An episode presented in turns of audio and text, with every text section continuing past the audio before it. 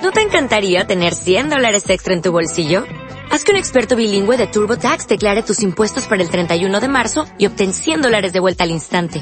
Porque no importa cuáles hayan sido tus logros del año pasado, TurboTax hace que cuenten. Obtén 100 dólares de vuelta y tus impuestos con 100% de precisión. Solo con Intuit TurboTax. Debes declarar para el 31 de marzo. Crédito solo aplicable al costo de la presentación federal con TurboTax Full Service. Oferta sujeta a cambios o cancelación en cualquier momento. Vamos a hacer la lectura en el Salmo 19, en el versículo 12 y 13. Dice, ¿quién podrá entender sus propios errores? Líbrame de los que me son ocultos.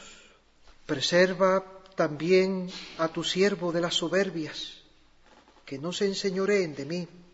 Entonces seré íntegro y estaré limpio de gran rebelión.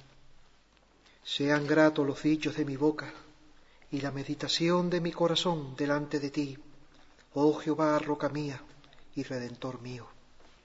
Vamos entonces a considerar, para concluir esta serie, unas ideas acerca de esta finalidad que latía en el corazón de David, para lo cual él se debatía y no ahorraba llegar a asuntos delicados en su vida y no ahorraba esfuerzo delante de Dios porque él quería ser en verdad un hombre íntegro, un hombre íntegro. Vamos a ver primero cómo alcanzó tal cosa. Él quería esto. Vamos a ver cómo la palabra nos dice que él alcanzó eso. Él lo alcanzó. Miraremos también algunas ideas que nos ayuden a repasar de qué está él hablando aquí, a qué se refiere cuando habla de integridad. Vamos a ver también qué le, qué le movía a él, por qué él tenía esto como una meta fija para el cual se esforzaba en indagar en su corazón esas cosas, ¿qué le movía a alcanzar eso? Y después brevemente para acabar, ¿cómo se planteaba alcanzar eso? Entonces estos van a ser los tres grandes encabezados. Lo alcanzó. ¿Qué le movía para alcanzarlo y cómo se planteó para alcanzarlo? Consideremos entonces en el primer punto, David, este hombre alcanzó tal cosa. Consideremos que esto de ser íntegro era importante para él, un asunto de tal peso que le llevaba a tomar esas medidas, que le llevaba a orar así, que le llevaba a indagar y pensar acerca de pecados ocultos que él pudiese tener. Y si no los veía, iba a Dios, como en este caso, para que Dios le mostrase, porque Dios tiene recursos para sacar las cosas ocultas que hay en nosotros y que nosotros no conocemos orando a Dios, escuchando la palabra de Dios, es como empiezan a salir cosas que hay en nosotros que nosotros mismos ni sabemos de nosotros. Por eso Él no ahorraba, porque Él lo que quería, llegar a ser, andar como un hombre recto. Y nos encontramos que poco después de su muerte, cuando murió Salomón, el rey que sucedió a David, su hijo Salomón, cuando Dios le dijo a Salomón que pidiese lo que él desease que se lo daría, este rey Salomón, el que sucedió a David, oró a Dios. Y vamos a ver la oración que citó a David y miren qué características mencionó acerca de ese rey. Vamos a ir a Primera de Reyes, que deseen acompañar la lectura, en Primera de Reyes, en el capítulo 3, en el versículo 6, nos encontramos el principio de la oración que Salomón, este rey que sucedía a David, hizo. Después de que Dios le ofreciese a Salomón pedir lo que desease, lo que quisiese, que Dios le diese, según dice el versículo 5, Salomón fue a pedir. Y Salomón dijo, Tú hiciste gran misericordia a tu siervo David, mi padre porque él anduvo delante de ti en verdad, en justicia y con rectitud de corazón para contigo.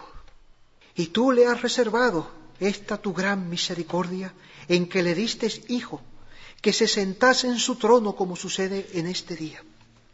Después de la muerte, después de que David hubiese partido, ahí se levantó este rey que cuando mencionó a David dijo, este es un hombre que anduvo delante de ti en verdad, en justicia, Este es un hombre que tuvo un corazón íntegro, en rectitud de corazón. De manera que Salomón recordaba a ese rey que había fallecido hace poco, que era su padre, y lo recuerda como una persona con esa característica notoria, y es lo que resalta al principio, y es lo que le llama más la atención o lo que aquí nos quiere resaltar, fue precisamente eso. Lo que David quería, lo que David perseguía, ser íntegro, ser recto, así fue conocido, fue conocido como un hombre así. Vamos a retroceder un poco en el tiempo. Vamos a ir a un poco tiempo antes de que él muriese, de que él falleciese. Vamos a ir a la ceremonia de entronización, cuando David entronizó a su hijo Salomón en el trono y también oró para dar gracias por las ofrendas que se habían recogido para la construcción del templo. Retrocediendo un poco tiempo antes de su muerte, miren en Primera de Crónicas, capítulo 29. Primera de Crónicas, capítulo 29, es David quien está orando en los años ya posteriores de su vida, en los años de la vejez, cerca de su muerte. Miren su oración.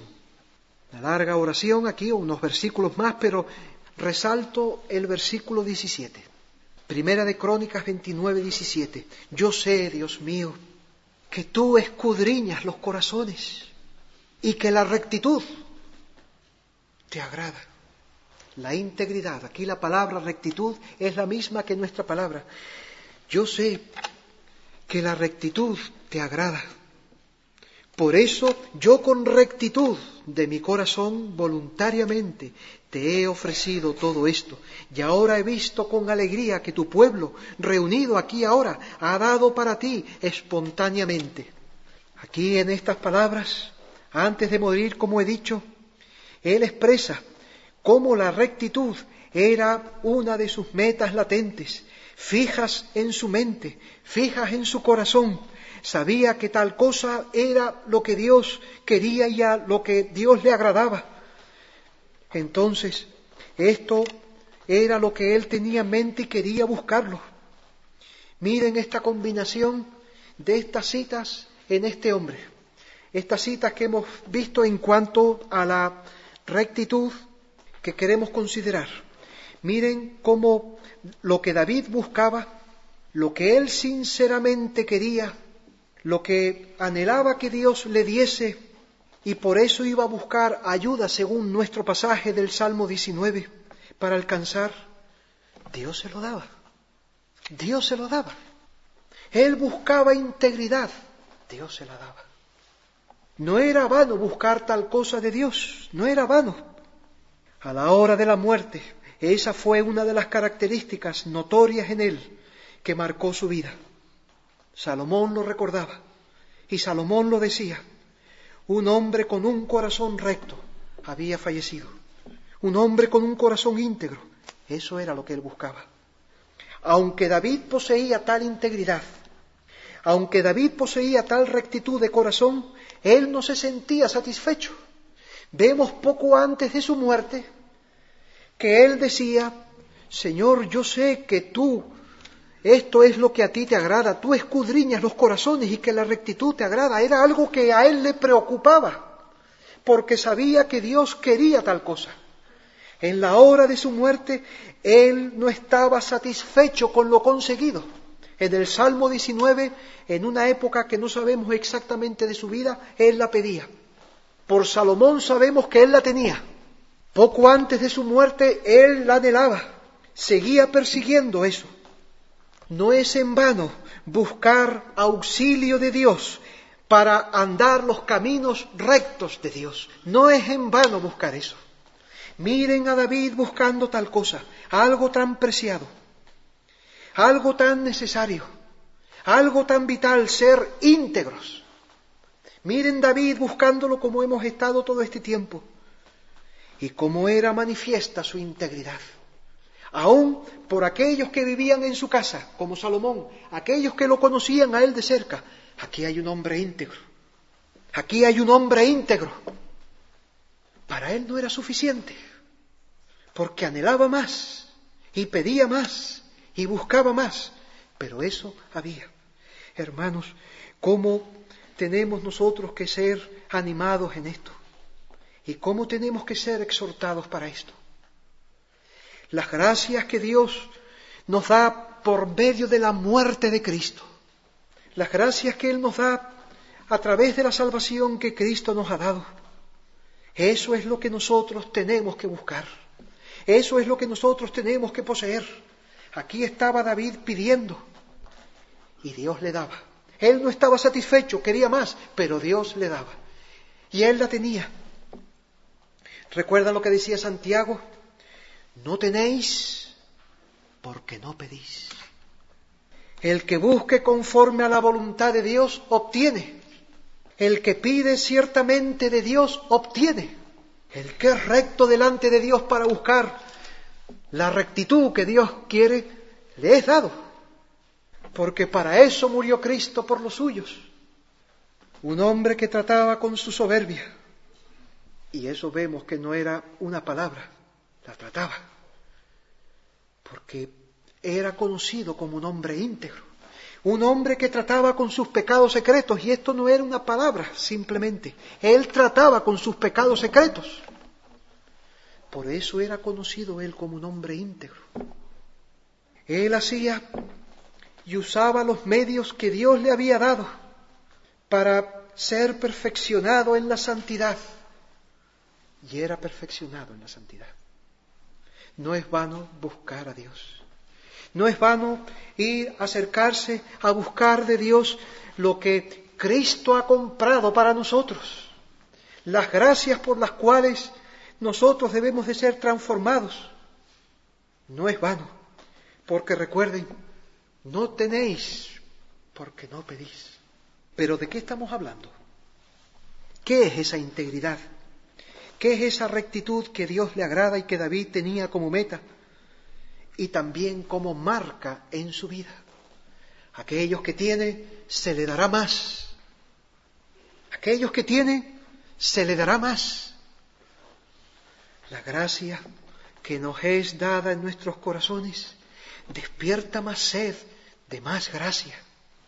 ¿De qué estamos hablando? Bueno, esto no es un término simple, pero vamos a ver algún ejemplo que nos indique por dónde estamos nosotros yendo. Noé era un hombre caracterizado por esta misma gracia.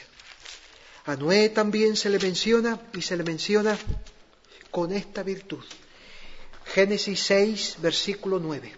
Génesis 6, versículo 9 dice, estas son las generaciones de Noé, varón justo era perfecto, era íntegro en sus generaciones.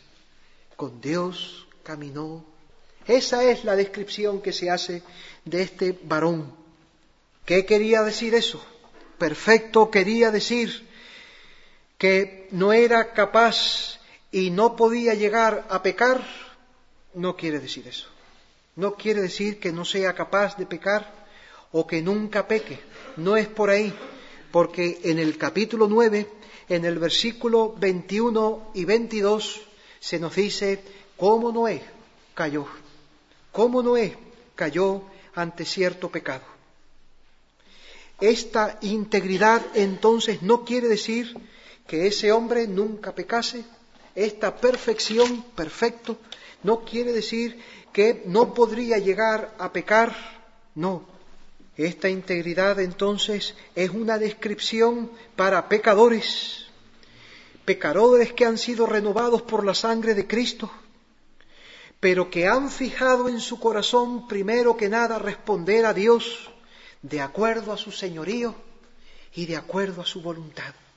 Han fijado en sus corazones responder a Dios de acuerdo a su señorío y de acuerdo a su voluntad teniendo un corazón para eso, un corazón para responder a Dios.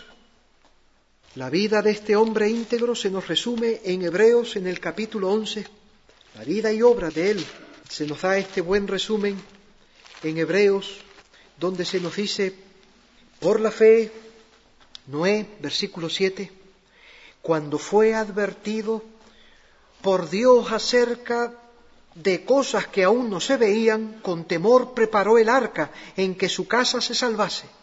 Y por la fe condenó al mundo y fue hecho heredero de la justicia que viene por la fe. Él fue advertido acerca de cosas que no se veían y con ese corazón íntegro respondió con temor a lo que Dios le dijo, respondió con temor a lo que Dios le encargó y se dispuso a preparar el arca. Centró su vida en la preparación del arca, hacer aquello que Dios le había encomendado. ¿Por qué? Era un hombre perfecto, era un hombre que tenía un corazón para responder a Dios.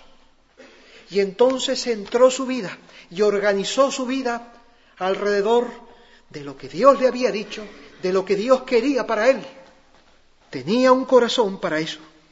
Hay otro hombre del cual se nos dice era recto desde el principio de las Escrituras, desde el principio de su libro, Job. A Job también se le caracteriza por esta misma virtud. Dice en el capítulo primero del libro de Job, versículo primero, hubo en tierra de Uz un varón llamado Job, y era este hombre igual, perfecto y recto, temeroso de Dios y apartado del mal. Esto es lo primero que se nos dice acerca de Job. Era un hombre perfecto, era un hombre íntegro, era un hombre recto. Dios reconocía esa virtud de él. Dios alababa esa virtud de él. Dios mismo, hablando con los ángeles, mencionó y subrayó esa virtud y reconoció eso de él en el versículo 8 de ese mismo capítulo. Y Jehová dijo a Satanás, ¿no has considerado a mi siervo Job? Que no hay otro como él en la tierra, varón perfecto y recto, temeroso de Dios y apartado del mal. Capítulo 2, versículo 3, otra vez se lo vuelve a repetir Dios a Satanás. ¿No has considerado a mi siervo Job que no hay otro como él en la tierra? Varón perfecto ¿Tú no has visto a Job? Ahí hay un hombre íntegro. Dios reconocía eso. Ahí hay un hombre íntegro. Pero no solamente Job, perdón, no solamente Dios reconocía eso de Job, la esposa de Job también lo veía, también lo reconocía. Miren en el capítulo 2 también, en el versículo 8 y 9. Y tomaba Job un tiesto para rascarse con él y estaba sentado en medio de ceniza. Había llegado ya al colmo de las miserias después de haber perdido todo, de habérsele muerto todos sus hijos. Ahí estaba sentado entre ceniza. Entonces le dijo su mujer, ¿aún retienes tu integridad? Maldice a Dios y muérete. Llegó el momento más crítico, llegó el momento más amargo en la vida de Job, cuando había perdido todo, todo desgarrado su corazón por la muerte de sus hijos, la pérdida de sus siervos, de sus tierras, la pérdida de salud. Y llega su mujer y dice, pero tú todavía así eres íntegro. ¿Eres íntegro así todavía? Esta pobre mujer, la mamá de todos aquellos que habían muerto, después de sufrir la pérdida de todos, no pudo soportar ver que su marido aún así se, se mantuviese íntegro, después de haber perdido todo. Ella podía pensar o, ella estaría pensando, ¿de qué ha valido que tú fueres un hombre íntegro? Mira cómo estás en la miseria. Estás en la absoluta miseria. ¿De qué vale que seas íntegro? ¿Aún retienes la integridad? ¿Para qué has sido íntegro con Dios? ¿Para qué has sido un hombre recto con Dios. Maldice a Dios y muérete. Pobre mujer, no pudo aguantar su corazón como así Job lo aguantaba para ser un hombre íntegro en el tiempo de bonanza y prosperidad y en el tiempo de angustia, pérdida y desesperación. Dios reconocía, no hay otro como Él en la tierra, hombre íntegro. La mujer también lo reconocía y lo reconoció aún estando Job en la miseria absoluta. ¿Quería decir eso que Job no había pecado? ¿Quería decir eso que Job era un hombre en donde no había pecado alguno? No.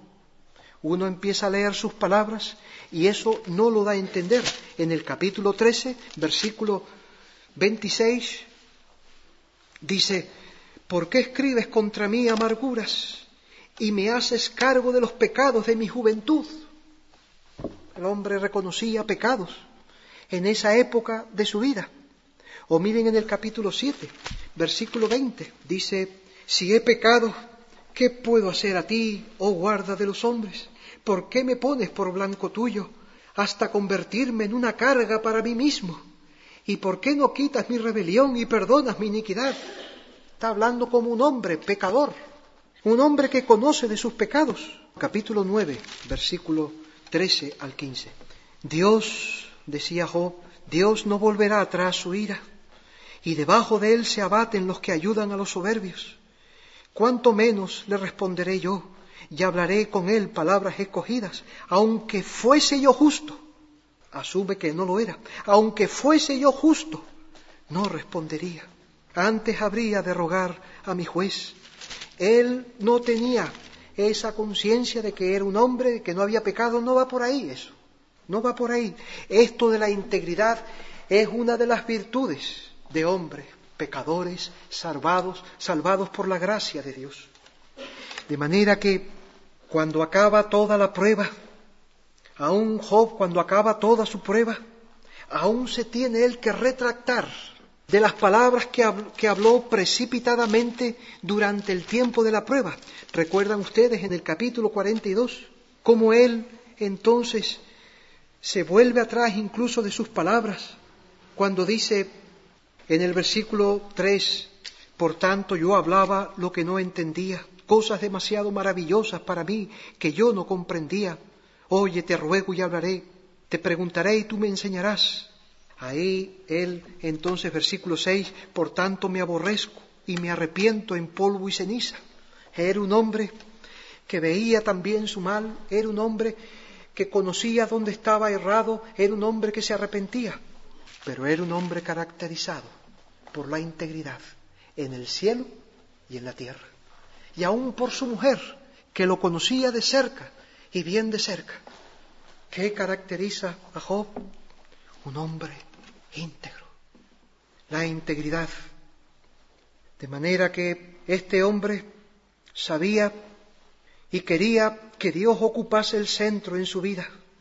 Y así vivía y así cuidaba todas sus cosas. Y aun en tiempo de sus debilidades, Dios ocupaba el centro en su vida. Por eso cuando fue arruinado del todo y fue sumido en la miseria y en la enfermedad, Él puso a Dios en el centro.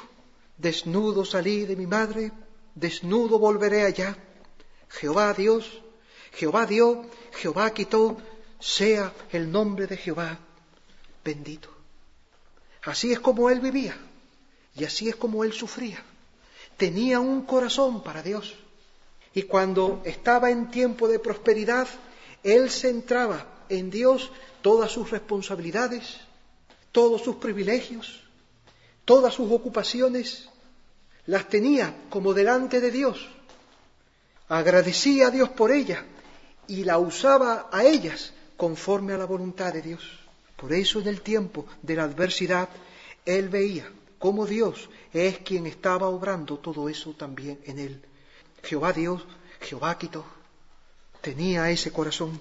Podíamos entender que esta integridad es esa disposición del alma dada por Dios, en la cual las gracias de Dios están actuando y operando en su corazón. Las gracias de Dios son esos dones de la nueva vida que son dados en la salvación están trabajando y están ejerciendo la influencia. Pero además de que las gracias de Dios están actuando en el corazón, el pecado está siendo resistido. El pecado está siendo resistido. Pero además las obligaciones que Dios encarga y las responsabilidades que Dios nos da son realizadas de forma afectuosa. Afectuosa las gracias operando, el pecado siendo resistido y lo que Dios ha puesto en nuestras manos, lo que quiera que fuera que ha puesto, en nuestra vida, en nuestro trabajo, los días que nosotros tenemos que vivir, eso se hace y se realiza acorde a la voluntad de Dios de forma afectuosa. Estamos hablando entonces como de un abandono de, de nosotros a Dios, un abandonarnos nosotros a Dios de manera voluntaria, una entrega de nuestras personas, de nuestra vida, a aquello que Dios quiere. Entregar nuestras personas, nuestras vidas, a lo que Dios quiere para nosotros. Esto es lo que pedía Josué a los hombres de su generación.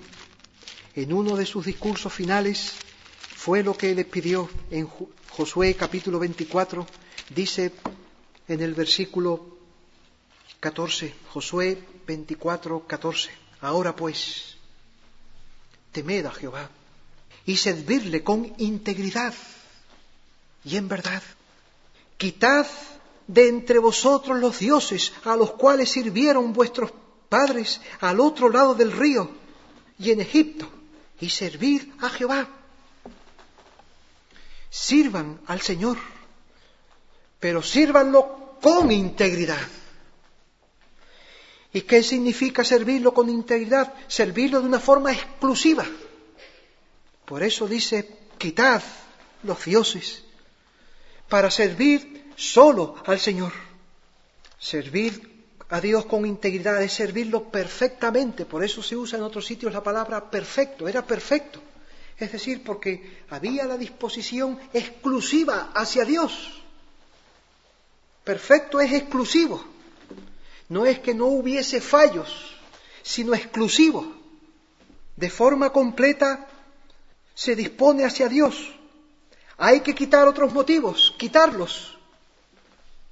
Por eso sigue diciendo en el versículo 15, y si mal os pareciere servir a Jehová, escogeos hoy a quién sirváis, si a los dioses a quienes sirvieron vuestros padres cuando estuvieron al otro lado del río, o a los dioses de los amorreos, en cuya tierra habitáis, pero yo y mi casa serviremos a Jehová, pero yo quiero mantener un corazón íntegro para Dios. ¿A quién sirve? Escoge a quién quiere ustedes servir. Servir a Dios íntegramente es escoger a quién se quiere servir. Y demanda que de una forma completa, es decir, perfecta, uno esté vuelto hacia Dios. Dios exclusivo. Hacerlo de forma íntegra, de forma completa. Lo contrario, ¿qué es lo contrario de la integridad? Lo contrario es cuando uno está dividido, uno tiene el corazón dividido. No hay un completo abandono a Dios, sino solo en parte. Una gran parte a Dios, pero también hay otras cosas. Son los de doble alma de Santiago 1.8. Los que tienen doble alma, que tienen una lealtad dividida. Tienen una lealtad dividida. Un corazón dividido, un alma doble no son leales a una sola causa, sino a una pero también a otra. Dios pedía, Dios pedía que seamos íntegros. Dios pedía a su pueblo adorarlo y buscarlo a Él así. Jehová tu Dios te manda hoy que cumplas estos estatutos y decretos. Cuida de ponerlos por obra con todo tu corazón y con toda tu alma no con una doble alma, una para Dios y otra para algunas otras cosas que tú tienes. Te manda hoy que cumplas estos estatutos, cuida de ponerlos por obra con todo tu corazón. Deuteronomio 26, 16, con todo tu corazón, con toda tu alma. Eso es integridad. Le está diciendo, yo te digo esto, sé íntegro delante de mí sé íntegro. Si vas conmigo, no te vayas con otro. Y si quieres ir a otro, vete a otro. Pero no tengas un alma doble. Deuteronomio, quisiera yo también mencionar Deuteronomio 4, 29, que también les refiere a esto. Mas si desde allí, como buscando así, cómo serían atendidos 4.29, es así como hay que buscar a Dios Mas si desde allí buscares a Jehová tu Dios, lo hallarás si lo buscares de todo tu corazón y de toda tu alma. Cuando estés en las angustias, cuando estés fuera en las aflicciones, si lo buscares de todo tu corazón y de toda tu alma, si buscares tú a Dios íntegramente lo hallarás. De manera que aquí tenemos este problema, que aunque se considera a Dios, tiene no lealtad exclusiva hacia Dios, sino algún otro más. Algún otro más. En Filipenses, Pablo menciona unas palabras donde él estaba constatando algo de eso entre sus colaboradores. Y quisiera yo leerles esas palabras porque son oportunas y tienen que servirnos para reflexionar en nuestro propio corazón. Dice Filipenses 2, 19, espero en el Señor Jesús enviaros pronto a Timoteo, para que yo también esté de buen ánimo al saber de vuestro estado, pues a ninguno tengo del mismo ánimo, con la misma alma y que tan sinceramente se interese por vosotros. Sinceramente es completamente, sin mezcla. Que tan sinceramente se interese por vosotros, porque todos buscan lo suyo propio, no lo que es de Cristo Jesús. Todos buscan lo suyo, no lo que es de Cristo Jesús. Aquí es un ejemplo de esa alma dividida. Buscan lo suyo, entendiendo esta expresión no de forma completa y total, porque esto es lo que hace de forma completa y total el incrédulo, el hombre que no es cristiano, pues busca lo suyo y por supuesto lo de Cristo no lo busca, sino que estos hombres que podía estar pensando, teniendo en mente Pablo, en su mayoría buscaban lo de Cristo. Por supuesto, buscaban las cosas que son de Cristo y la extensión de la palabra, pero no con un corazón íntegro, no con un corazón íntegro. También buscaban lo suyo. Yo veo que la integridad está escasa. El alma para Cristo está dividida. Entre Cristo sí y otros. Este es el problema. Tener en cuenta a Dios, buscar y considerar su voluntad, buscar y considerar su verdad y lo que Él dice, sí, todo eso está bien y todo eso tu lugar, tiene su lugar, pero yo tengo mis derechos, yo tengo mis necesidades, yo tengo mis metas, yo tengo mis criterios, ¿y yo qué? ¿Y yo qué? Yo tengo mis ideas, yo tengo mis costumbres, yo tengo mis formas de hacer las cosas. Eso es un corazón dividido. Sí, Cristo sí, y yo también. Y eso está vigente y marca la pauta en la forma de pensar y en la forma de proceder y en la forma de hacer las cosas. De esto quería huir David. David quería huir de eso. Por eso esta oración que nosotros hemos estado estudiando durante tanto tiempo. Él temía no tener un corazón completo, un corazón orientado a una sola fidelidad a Dios. Entonces seré íntegro otra situación que expresa lo contrario, no solamente cuando se tiene el corazón dividido, sino también la hipocresía. La hipocresía es otro elemento, otra actitud que se mantiene contraria a lo que es esta rectitud que estamos considerando. Se divide entre agradar a Dios y agradar a los hombres. Agradar a Dios y agradar a los hombres. Hacer las cosas para que los hombres vean, pero también hacer las cosas para que Dios vea. No sirven a Dios por amor, no adoran a Dios para darle a Él honor y gloria, sino para quedar bien con otros, para propia satisfacción, de que otros vean y que otros conozcan y que otros... La hipocresía es un mal contrario a esta integridad que nosotros estamos considerando. Esta clase de personas se esfuerza, el hipócrita, se esfuerza y quiere dejar patente por actos exteriores que busca a Dios y que adore a Dios, por actos exteriores. De manera que por fuera se muestra recto, Por fuera se muestra como un hombre que teme a Dios y que honra a Dios y que busca a Dios. Su corazón no es así. Su corazón no es así. Pero por fuera lo parece. Por fuera se esfuerza. Por fuera lo da a entender. Lo mejor que hay en ellos es por fuera. Cuando ves el corazón, ahí no hay nada de eso. Lo mejor que hay en ellos es por fuera. Por fuera es donde luce, por fuera es donde atrae, por fuera es donde parece que hay algo. El corazón. Con el íntegro ocurre exactamente lo contrario. Lo mejor. Con el, íntegro, lo mejor, lo grande, lo destacable es por dentro. Ese hombre como es por dentro. ¿Cómo es ese hombre por dentro? Por fuera a lo mejor no parece gran cosa, pero por dentro lo cual se va viendo a través de los meses y lo cual se va viendo a través de los años. Ahí, ahí.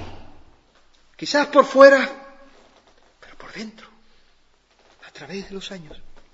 ¿Recuerdan ustedes el publicano y el fariseo? Aquellos que se creían justos. Un caso de lo que es un hombre hipócrita y el caso de que es un hombre que con integridad buscaba al Señor. El fariseo y el publicano, según nos dice en Lucas 18, por la posición del fariseo, en un lugar allí central, en un lugar visible, por las palabras del fariseo, Señor, yo te doy gracias porque yo hago esto y yo hago lo otro y te doy esto y te doy lo otro y yo no soy como aquel hombre, por lo que la postura que tenía este fariseo, por lo que decía este fariseo, impresionaba. Daba a pensar como que era algo problema estaba por dentro, pero por fuera, el publicano ahí estaba en un rincón. Lo que decía no parecía gran cosa, no parecía gran cosa lo que decía. Señor, sé propicio a mí, pecador. No parecía gran cosa. La grandeza de ese hombre estaba por dentro, en su corazón. La miseria del fariseo estaba por dentro. Por fuera parecía otra cosa. Por dentro estaba la miseria, la hipocresía. El hipócrita se esfuerza en los actos exteriores porque quiere tener una buena posición entre los hombres. Y ahí destaca. Y en eso destaca. El íntegro, ese que es recto de corazón, ese se destaca sobre todo en lo que hay por dentro un corazón íntegro, que va mes tras mes, año tras año, dejando la huella en aquellos que lo ven, lo oyen y lo conocen. Bueno, ¿qué le movía a alcanzar esta meta de integridad? Hemos pensado algo y meditado algo acerca de esta virtud. ¿Qué le movía a él? Primero, Quisiera mencionar el móvil como más básico que leímos en Primera de Crónicas en el capítulo 19, perdón, capítulo 29, versículo 17. Ahí se nos dice, en Primera de Crónicas 29, 17, en la oración que elevó David, yo sé, Dios mío, que tú escudriñas los corazones. Sé que tú no te quedas por fuera. Tú escudriñas los corazones y que la rectitud te agrada. Tú mira los corazones y la rectitud, la integridad, eso es lo que tú buscas y eso es lo que tú amas, lo que te agrada o mejor, como dicen otras versiones, lo que Dios ama, la integridad. Para ello Dios escudriña los corazones y Dios mira y se fija y busca lo que hay en los corazones y se agrada de ello, se complace allí donde hay tal dirección exclusiva hacia Dios. Imperfecta, imperfecta. Que ha caído, que ha caído. Pero es lo que hay. Con todo, con todas esas debilidades, allí donde hay integridad, allí Dios encuentra complacencia. Ciertamente esto implica haber andado por el camino donde hay que andar y llegar a donde hay que llegar. Cuando un hombre es motivado en su manera de hacer y en las cosas que hace para complacer a Dios, para complacer a Dios. Eso es haber llegado muy lejos, hermanos, hermanas. Ser movido por eso. Yo sé, Dios mío, que tú escudriñas los corazones y que, y que la rectitud te agrada. Por eso yo la busco. Porque a ti te agrada, por eso yo la busco. Eso expresa el amor a Dios. Eso expresa el temor de Dios. Eso es el principio de la sabiduría, estar condicionado, vivir condicionado por lo que a Dios le agrada y por lo que a Dios le desagrada. Esto es lo que a Dios le desagrada y ser movido por eso. Donde hay hipocresía o donde hay doblez de corazón, no hay tal exclusividad para con Dios. No es si Dios le agrada o si Dios no, no le agrada. Eso es secundario. Secundario.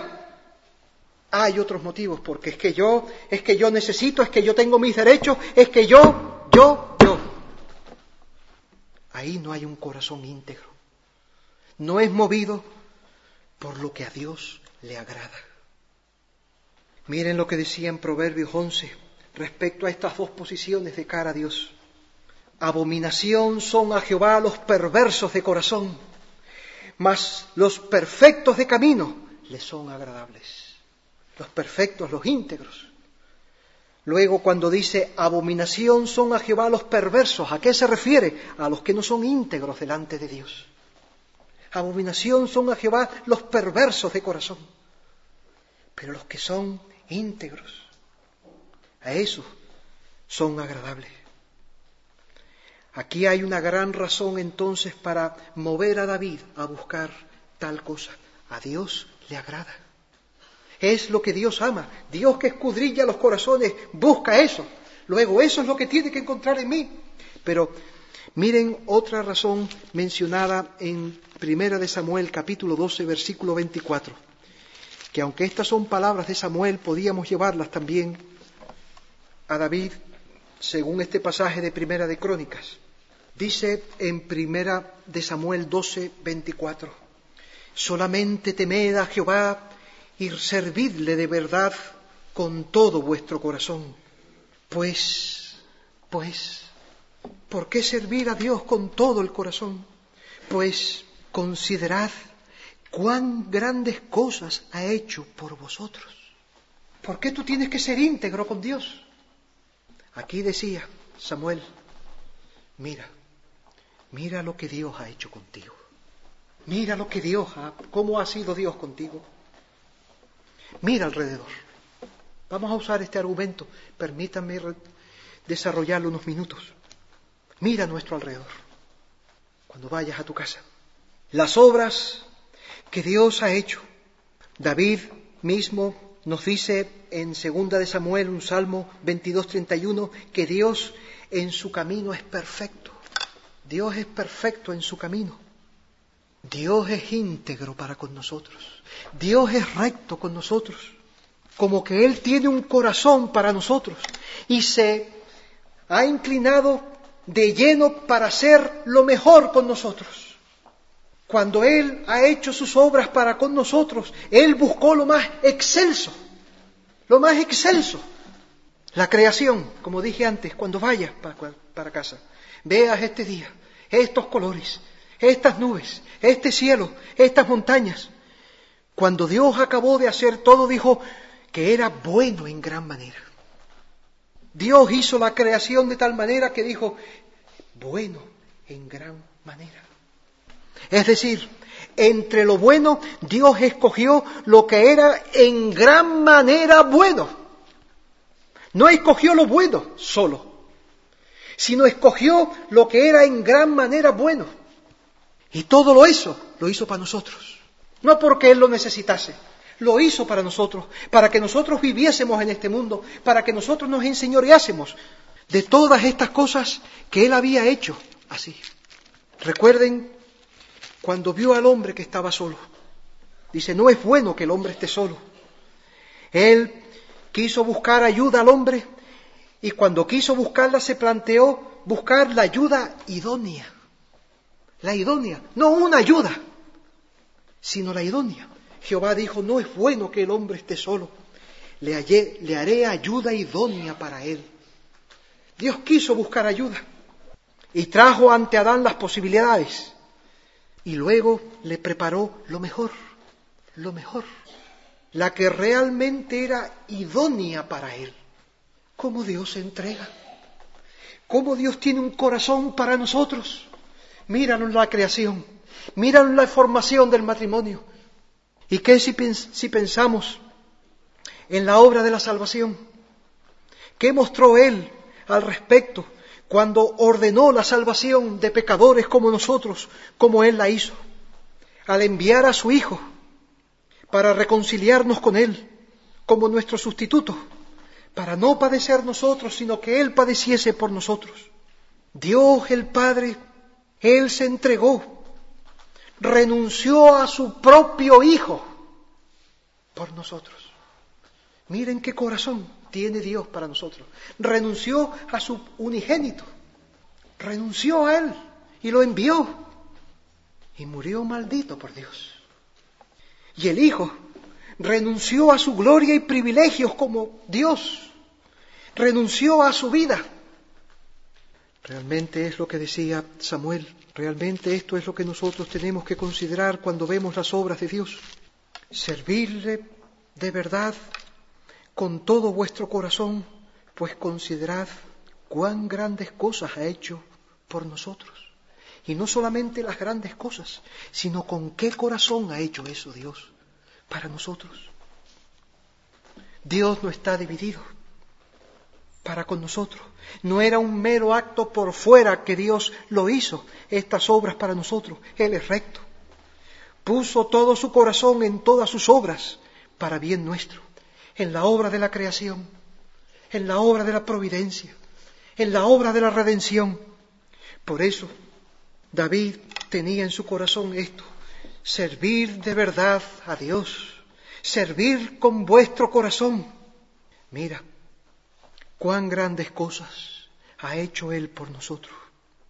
Por eso nosotros tenemos que volvernos a Dios con un corazón sincero con un corazón íntegro. O el Salmo 31. En el Salmo 31 David habla y habla de la adoración. Alegraos, oh justos, en Jehová, en los íntegros, en los íntegros.